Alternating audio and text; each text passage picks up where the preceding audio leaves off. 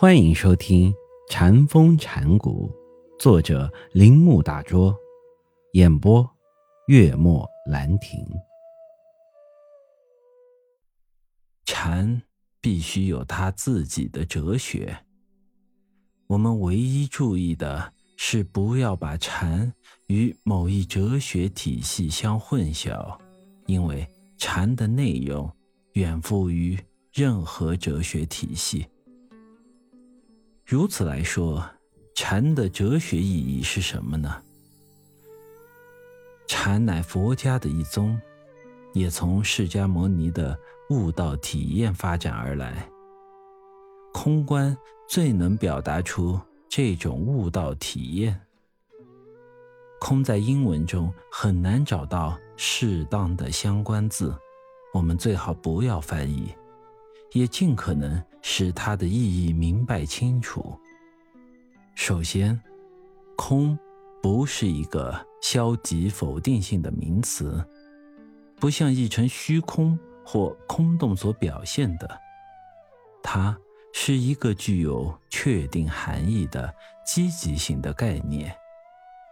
但是，我们不应把它看作抽象作用或概括作用的结果。因为它不是一个假设的概念，它使任何事物得以存在，但我们却不能从内在的观点去看它，好像它藏在一切存在事物的背后，是一种独立存在的东西似的，由对待事物所构成的。对待世界是建立在空性上和空性中，好像空性包围着整个世界一样。空观既不是一种内在主义，也不是一种超越主义，它是两者的综合。如果说存在主义和超越主义彼此矛盾，那么空就是这个矛盾。任何矛盾都有彼此对立的两个因素，只有空，却是绝对的，唯一没有矛盾的。只有当我们离开空时，才感到矛盾；只要我们处在空中，就没有矛盾。这就是禅希望我们达到的境地。因此，对禅来说，空。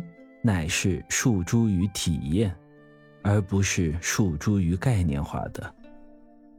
体验的论证就是知觉，它并不是用知觉感官和理智世界的方法去知觉。